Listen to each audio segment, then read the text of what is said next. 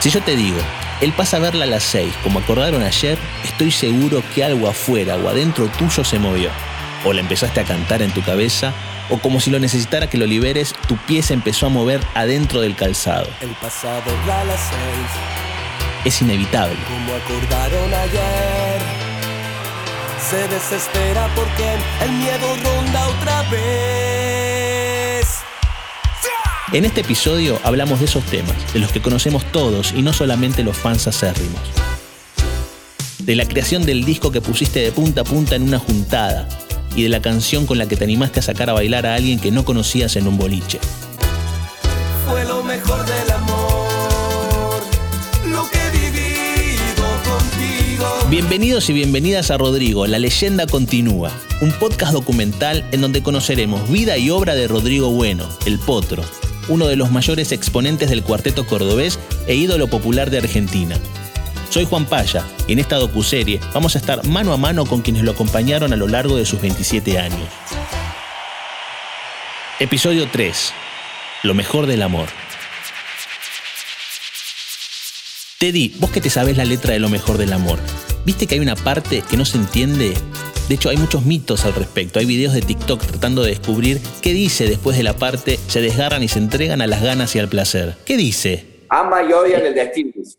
Exactamente, esa parte. Viste que hay como todo un mito y inventan palabras. Ama y odian el destino. dice. Listo. Quería arrancar el episodio homónimo con la aclaración. Como la música del potro nunca se apagó, las nuevas generaciones lo van descubriendo y alguna confusión se generó en los últimos tiempos. Pero ya está, lo dejó claro Teddy. En lo que nos compete, lo dejamos a Rodrigo firmando contrato con Magenta, con Beto Kirovsky, un viejo conocido de la noche porteña que ahora se hacía con sus servicios. Con la discográfica Magenta vienen una serie de éxitos. El primero de ellos, Lo mejor del amor, nombre del álbum y del famoso tema. Si me preguntas cómo compuse lo mejor del amor, la verdad que no sé. Sí que es un, es un tema, claro. este, por ahí me molesta que me pregunten, este, ¿eso lo viviste, los periodistas? Eh, creo que es una estupidez preguntarme eso, se ve que no, no, no- no entienden de nada, porque yo hablo como tercera persona, estoy viendo algo que sucede, que yo lo veía desde mi casa, desde el balcón que yo tengo en mi casa, de, de una trampa que había.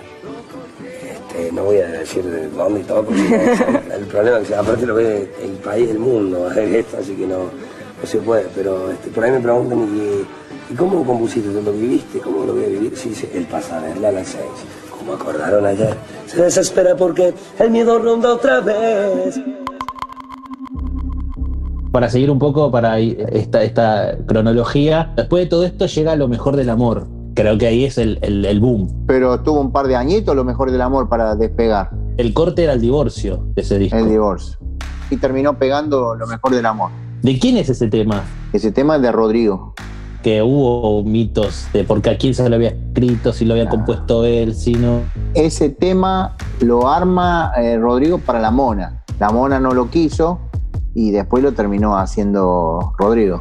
Bueno, ya lo dijiste antes, pero Betty le escribía canciones, ¿no? A la mona. Betty hizo un par de temas, un par de temas de la mona, sí. Tiene un par de ¿Alguno temas. que- conocido? Haz- no, de hace 1500 años. Betty es Beatriz Olave, la madre del potro. En su juventud, solía escribir temas para la Mona Jiménez, un estilo completamente distinto al que supo adquirir su hijo a lo largo de su carrera. que la diferencia que tenía Rodrigo con los temas, porque tampoco es un cuarteto pesado el que hace, no es un característico el que hace. Esto es como el tango, que hay variedad. Hizo una variedad en el cuarteto que lo sacó del cuarteto, digamos, pesado. Pasó al cuarteto fino, al cuarteto del amor, a un cuarteto más calmado, a un cuarteto, a ver cómo te puedo decir, como clásico, como si estuvieras escuchando música clásica y a la vez si te sentabas a escucharlo, escuchabas letras. Letras que llegaban al alma, al corazón. No escrita para nadie ni por nadie. Simplemente por quienes nacían a él. No hizo una canción para mí, ni para aquel, ni para el otro. El compositor compone por imaginación, por creatividad, pero Si el compositor va a escribir la historia de su vida, lamentablemente no es compositor. El compositor compone las cosas que le pasan a los demás. Por eso así llega a los corazones de todos. Nada de lo que hizo Rodrigo estuvo hecho para una sola persona. A pesar de que hoy todos conocemos lo mejor del amor y que seguramente lo vas a poner cuando termines de escuchar el episodio, por esos años tardó un poco en pegarla. ¿Cómo lo tomaron ustedes? ¿Cómo lo tomó él ese hit? Nosotros no nos dábamos cuenta. La transición, digamos, de, lo mejor del amor a pegarla fue algo así de un día para el otro. Porque nosotros veníamos haciendo baile a los ponchazos. Juan tenía una grabación que habíamos hecho un baile en, en Entre Ríos que había 10 personas. En un estadio de básquet, 10 personas. El baile ese de Entre Ríos, si vos lo escuchás al audio, era un estadio que estaba explotadísimo, dándolo todo, a full.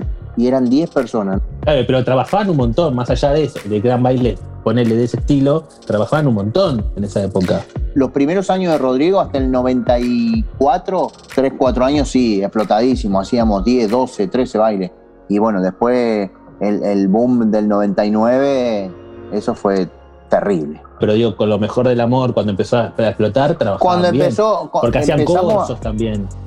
Claro, imagínate que una vuelta vinimos a hacer cinco corsos y llovió. No hicimos nada. Eran cosas que pasaban en ese momento.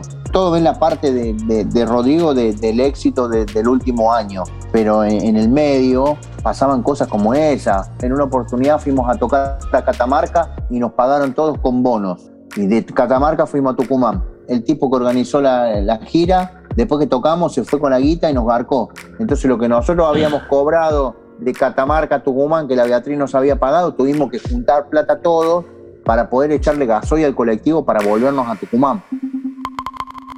Hasta que yo compuse Lo mejor del amor era un, era un tabú, este, ¿Ah, sí? habla- hablar en los temas dejo mi esposa, tú dejas tu marido, este, todo ese tipo de Ah, cosas. pero qué necedad si son cosas que suceden en la vida. Pero por supuesto, pero eran cosas, por eso te digo que este, de, eh, Rodrigo hizo sacar un montón de caretas, ya sea en la parte musical. A mí me pasa ver de arriba del escenario este, la piba adelante, el pibe agarrado de atrás y canto fue, lo dejo a mi esposa, tú y los dos. Claro. Es la que está adelante y el que está atrás. o sea. Ya habíamos comentado que en la noche de Buenos Aires la banda venía en un ascenso tremendo. Con este primer disco bajo el ala de Magenta, la cosa se empezó a gigantar un poco más. Así lo recuerda Cristian, el percusionista de la banda. Y cuando le empezó a pegar Rodrigo con las canciones, ¿cómo lo vivían ustedes como músicos? Porque de golpe empezó a sonar muy fuerte y, se- y fue como, como un giro de 360 grados, ¿no? Su, su carrera. ¿Cómo, ¿Cómo lo vivían No, yo creo, al menos yo nunca me di cuenta Ajá. a dónde estaba. Yo es como que me di cuenta a los dos años que pasó lo del accidente. Es como que caí un poco de, de- de dónde estaba y qué había pasado también. Porque no nos dábamos cuenta, nosotros teníamos baile todos los días, gira todos los días, viajábamos de acá para allá, no había tiempo de una provincia a otra provincia en un avión privado y después llegó lo del Luna Park. Lo del Luna Park, nosotros Para Cristian, para. No nos adelantemos tanto porque para eso falta. Con Magenta, Rodrigo va a sacar varios discos. Algunos de estudio y otros en vivo. Después de Lo Mejor del Amor, la banda aprovecha el éxito para grabar en el boliche Metrópolis La leyenda continúa. Como dijo Kirovsky en el episodio anterior, Rodrigo la pegaba con temas pero no con discos. No era un vendedor de álbumes como otros cantantes. Eso cambió definitivamente con Cuarteteando, su siguiente trabajo. Ahí aparecen temazos como Y voló, voló y 840. Dale, no hay problema. Te dejo que vayas a escucharlo solamente si me prometes que pausás y volvés.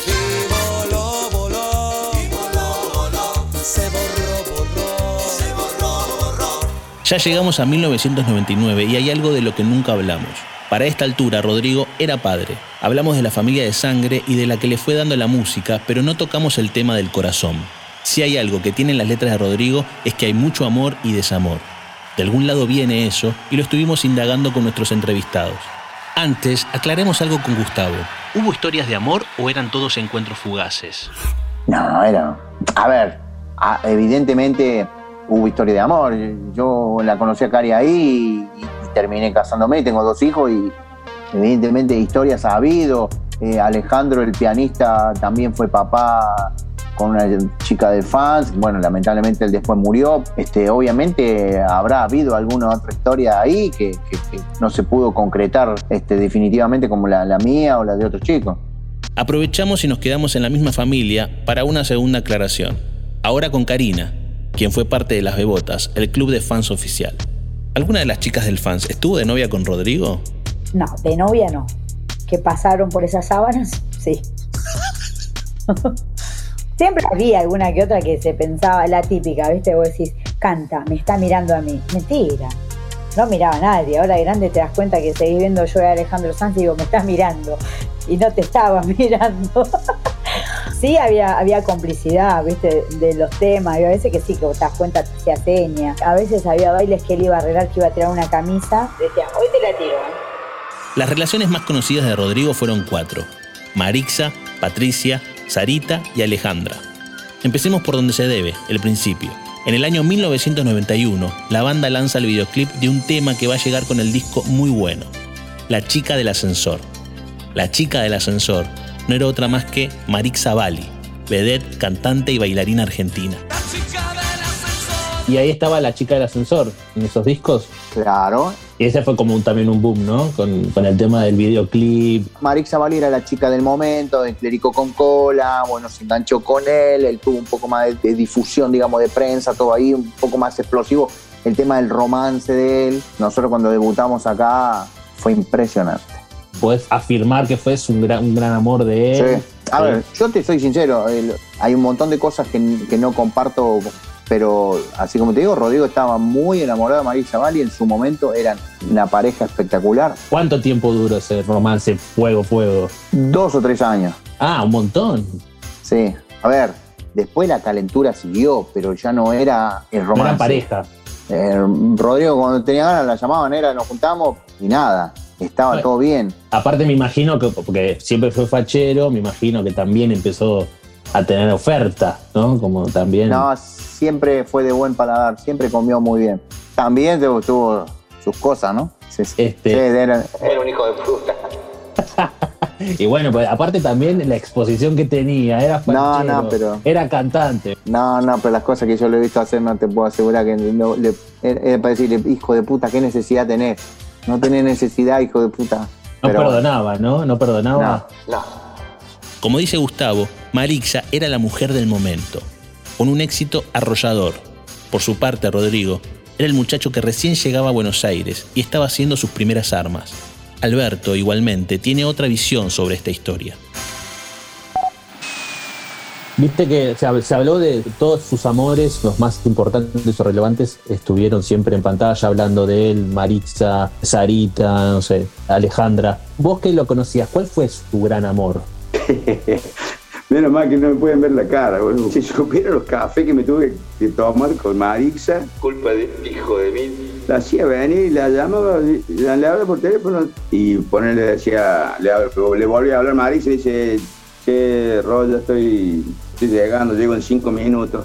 Uh, me dice, ya está viniendo por acá, me dice, boludo, no, no tengo ganas. ¿Y para qué la hace venir? Le digo, boludo, ¿para qué le decís que sí? Le digo, loco. No, no, me dice, baja y decirle que me habló Gonzalo, que nos fuimos nos fuimos a comer, tenía que cenar, tenía una reunión, así que va a me bajaba, le, le decía eso, nos cruzamos al frente a tomar un café, porque según ella iba a esperar que terminara la reunión la cena y todo.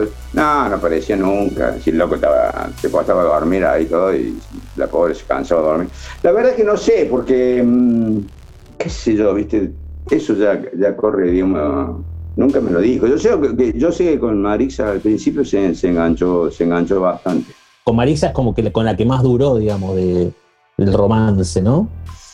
Sí, lo que pasa es que en, esa época Marixa era, era el furor de Clérico con cola y era mucho más importante ella que Rodrigo. O sea, le sirvió a él, a él le sirvió hacer el video ese, la chica del ascensor, eh, le dio popularidad y aparte imagínate, era la, la mina del momento con la que todo el mundo quería salir, quería enganchar y loco se le enganchó Rodrigo y bueno, era el ídolo de todo, boludo, porque había enganchado la, la mejor mina.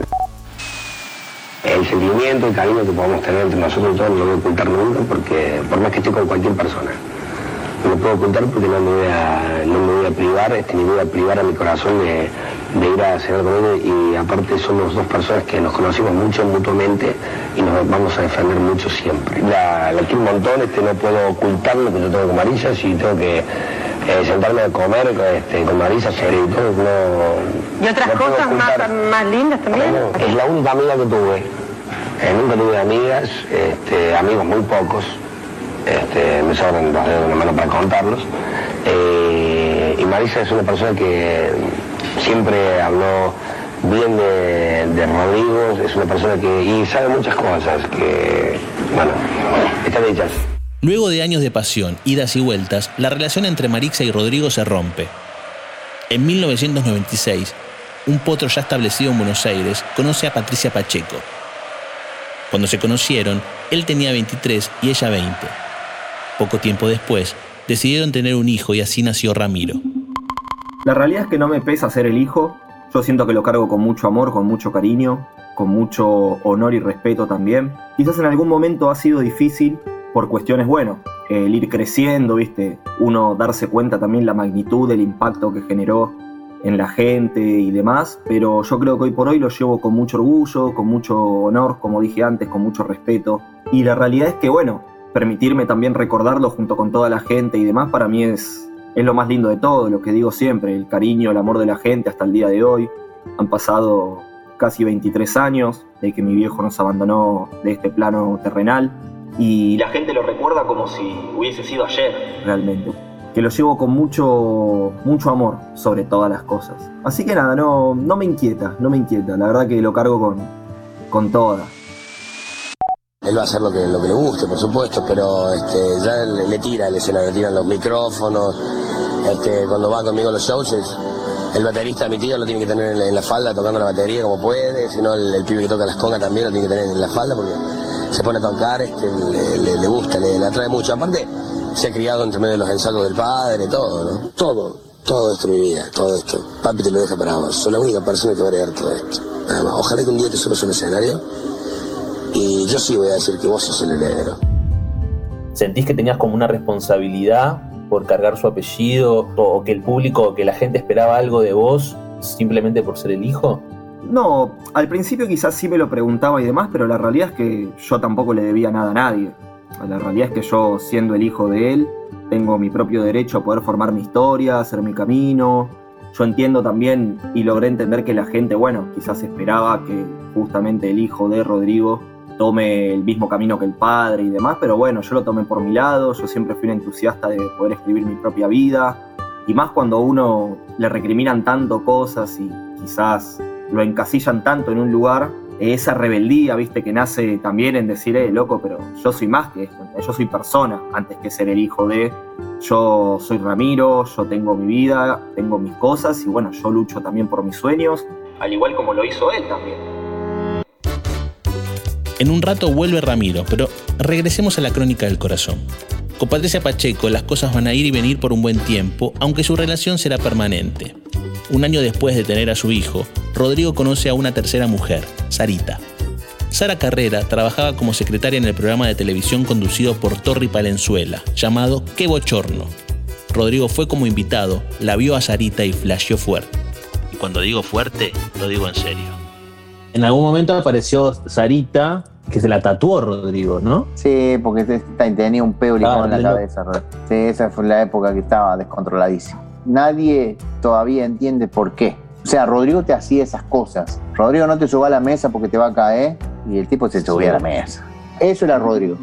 Sarita se la tatuó, que nadie se explica por qué, ¿no? Sí, bueno, y bueno, esas cosas que tienen, que no, no tienen explicación, pero era una relación muy, muy loca. No, no por, por lo que haya hecho Sarita, por lo que trabajaba, por el lugar donde estaba, porque cada uno hace lo que quiere y cosas, pero era una buena mina, era divertida, ¿viste? Pero, ¿viste? Por el laburo también es difícil tener una, una relación, ¿viste? Porque la, el- Sarita tenía su laburo, Rodrigo tenía el suyo.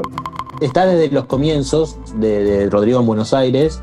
¿Fue el amor de su vida, Patricia? No, el amor de su vida lo tenía tatuado en el pecho. Se llama Sarita. Lo tenía en el corazoncito. Ese fue el amor de su vida. De Sarita fue algo así fugaz.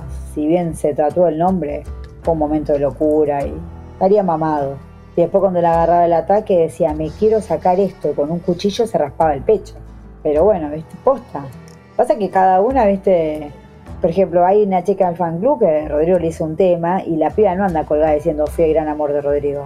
Vos y yo la conocemos. ¿Quién? Sí, Olvídalo, descártalo. Claro, ¿entendés? Imagínate que la piba se va a decir, hola, a mí me hizo el tema. Y nosotros éramos fe, que decíamos, olvídalo, olvídalo, por una historia que tiene con un músico, olvídalo, descártalo. Y de ahí el otro, el otro de dos palabras le hizo un tema. Todos y todas los que estuvieron ahí tienen una visión distinta de los amores de Rodrigo. Él siempre decía que eh, iba a tener su próximo hijo con Pato. Que iba a tener una nena y que se iba a llamar Celeste. Solo que yo lo había cagado porque la mía se llamaba Celeste primero. me dijo, me cagaste el nombre, me dice. Amores intensos, encuentros fugaces.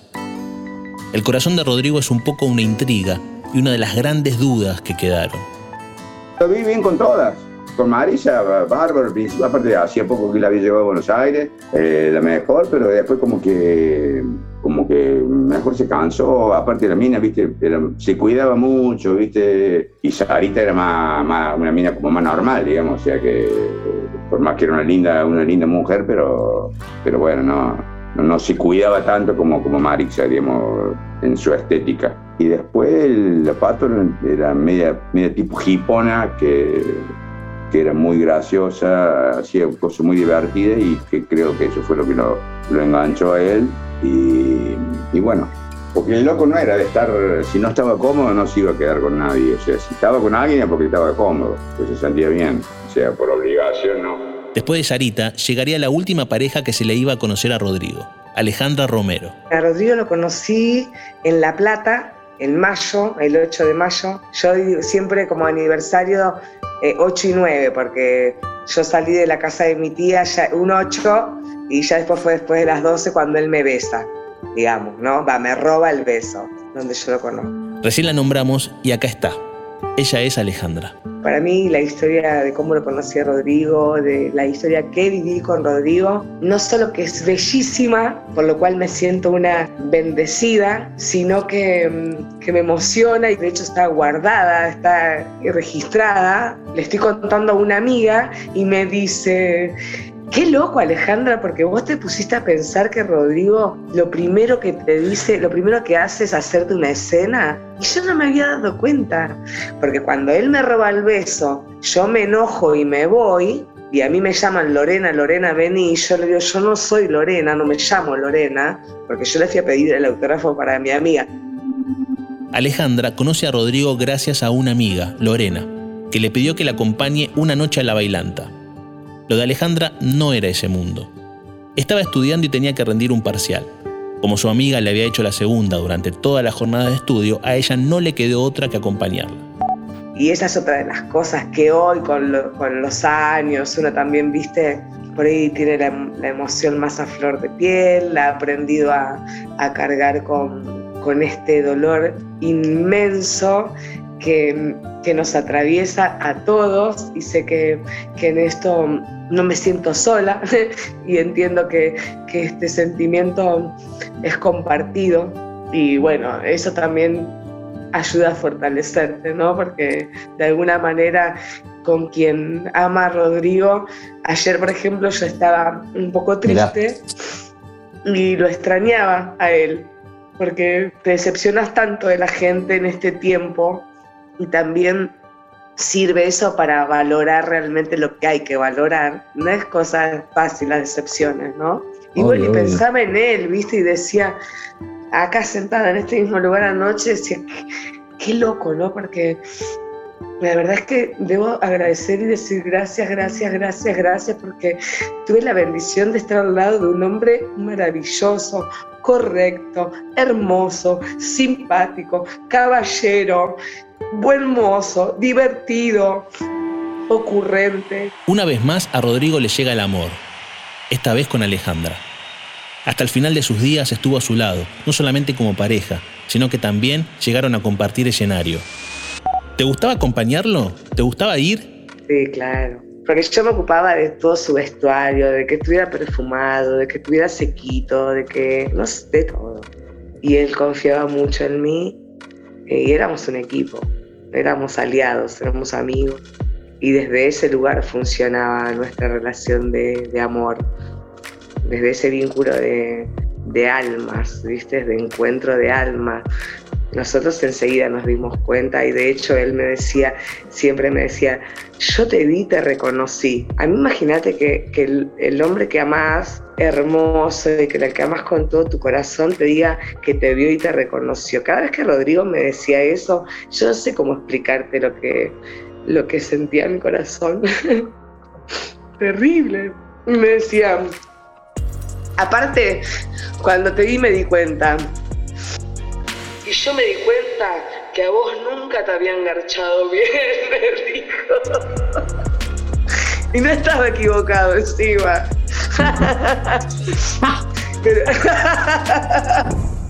¿Y a vos cómo te decía? A mí me decía hueso y chu. El que más usaba era chu, chu, chu, chu, y yo era el chu, nos decíamos chu.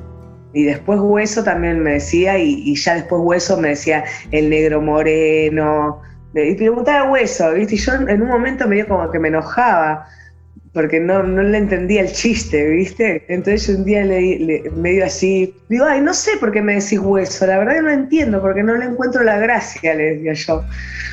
Y me dice, ahí mi amor, porque lo más rico está pegado al hueso, me decía él.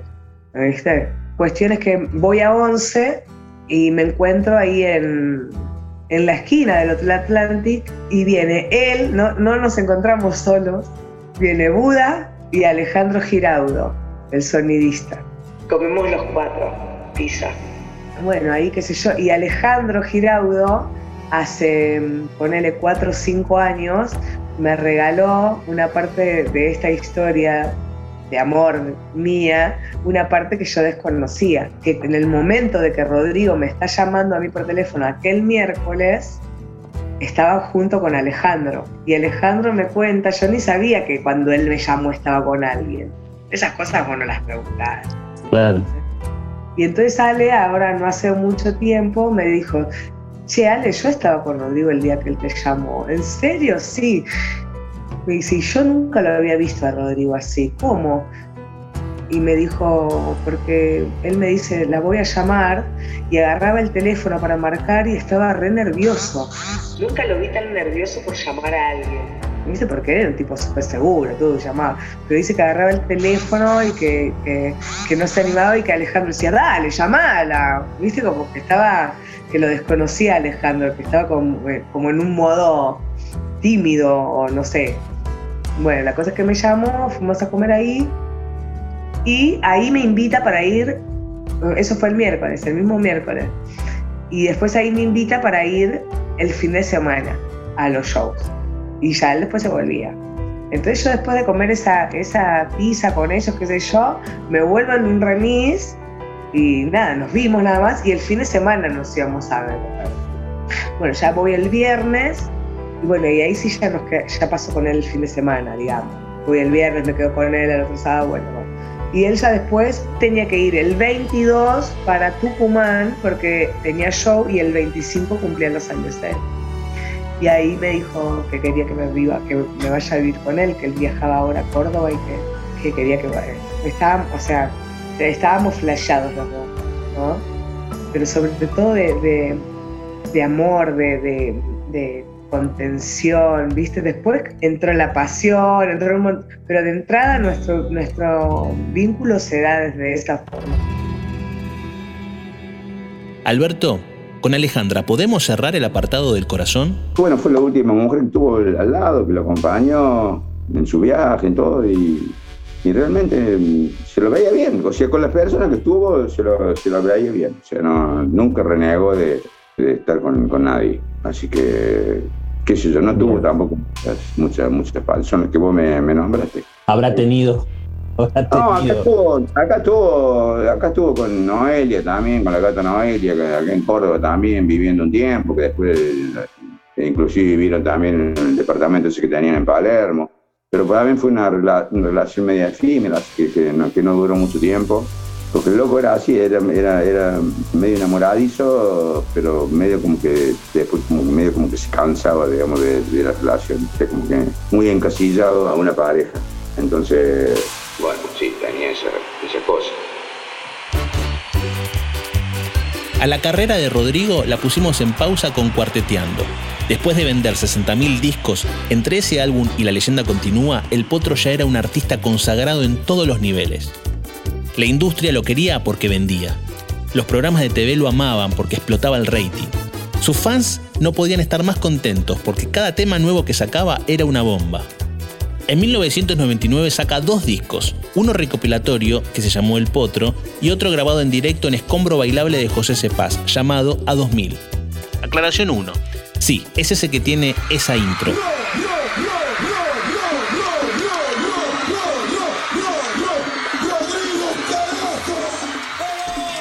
Aclaración 2. Tiene temones como Yerba Mala, Soy Cordobés y Un largo camino al cielo. Así que te voy a dejar que pongas de nuevo pausa y vuelvas.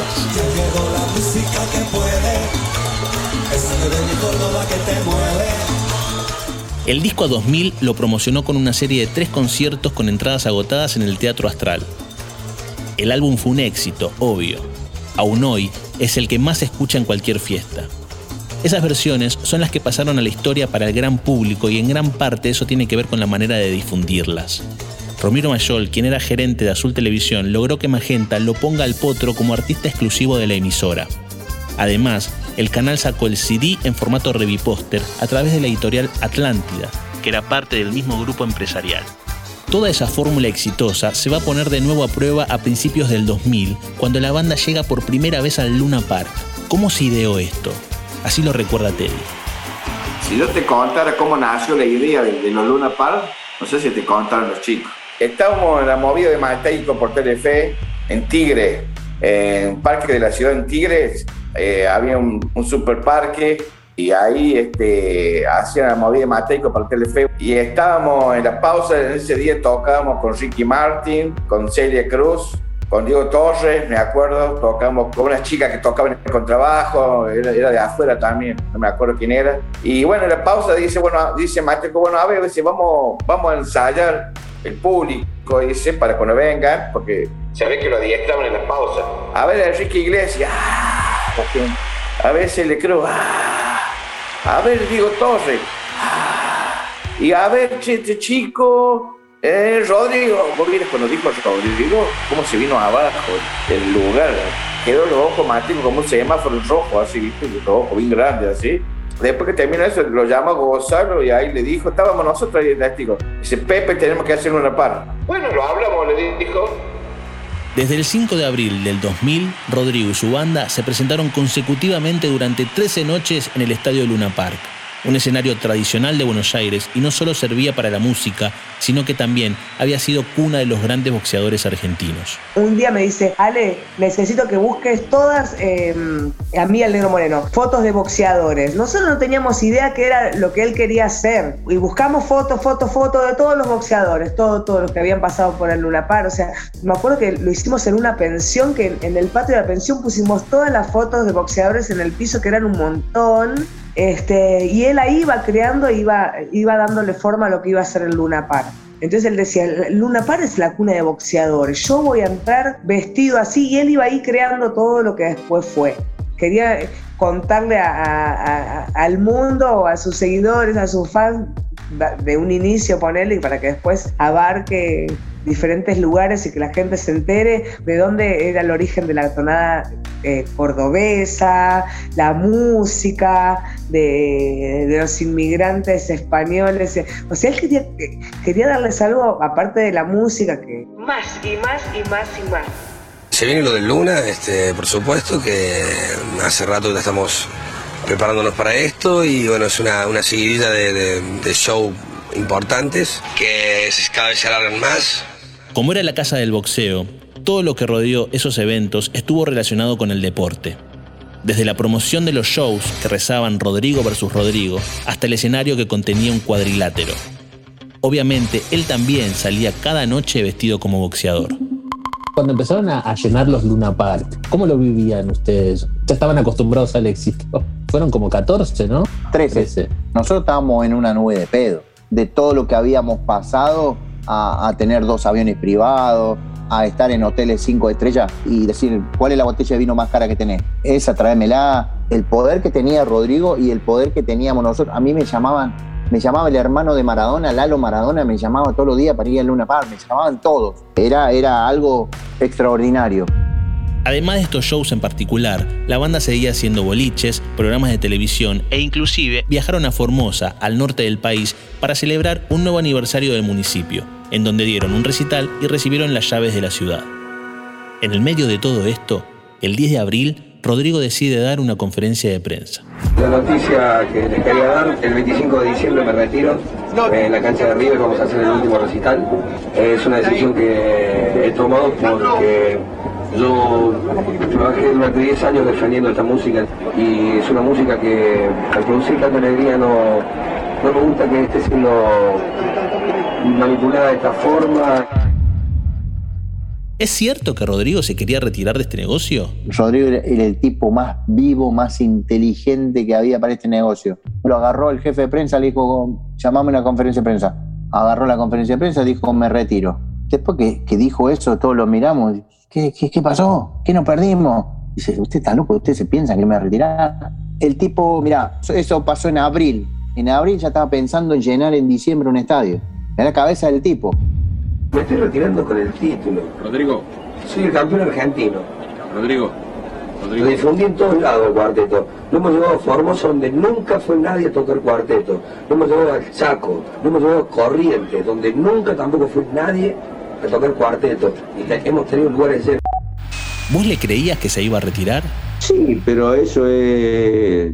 Sí, viste, es como, como la mejor cuestión de marketing, crear más expectativa, o de repente sí, que yo quería descansar, porque sea, el tema de Luna Park se hizo con la idea de, no sé si se ganó plata o no, me parece que no, no, no, no se ganó mucha plata, pero la idea era, después de Luna Park, hacer eventos más grandes, cosa de no tener que hacer tantos bailes, no tener que andar tan al palo, hacer teatro o estadios más grandes, ganar la misma plata, pero trabajando menos. Esa era la idea con la cual se hizo el Luna Park. Quiero que me entiendan, justamente no es el caso de que soy muy chico para retirarme, sino que soy chico. Soy chico, perdí este, tres años de, una criatura que no lo pude ver cada vez que llegaba. Este, un día me abrieron una puerta y me dijeron, mira, y salió caminando. Este, otro día también este, llegué y se había sacado los pañales, mira papi, y hacía pis por todos lados. Soy un chico que, bueno, ama esta música, estuvo mucho tiempo fuera de, casa por esta música. Ustedes sé que me van a entender lo que les estoy contando y, y diciendo. Nunca lo voy a dejar porque de mí no se deshacerán tan fácilmente. Idea, Juan Paya y Gustavo Pereira. Narración, Juan Paya. Guión y dirección, Matías Daneri. Producción, Diego Celonca, Juan Chifilardi y Aníbal Céspedes. Producción de contenidos en etapa inicial, Federico Francica. Diseño sonoro y edición, Oye Producciones. Realización y producción general, Interés General Podcast.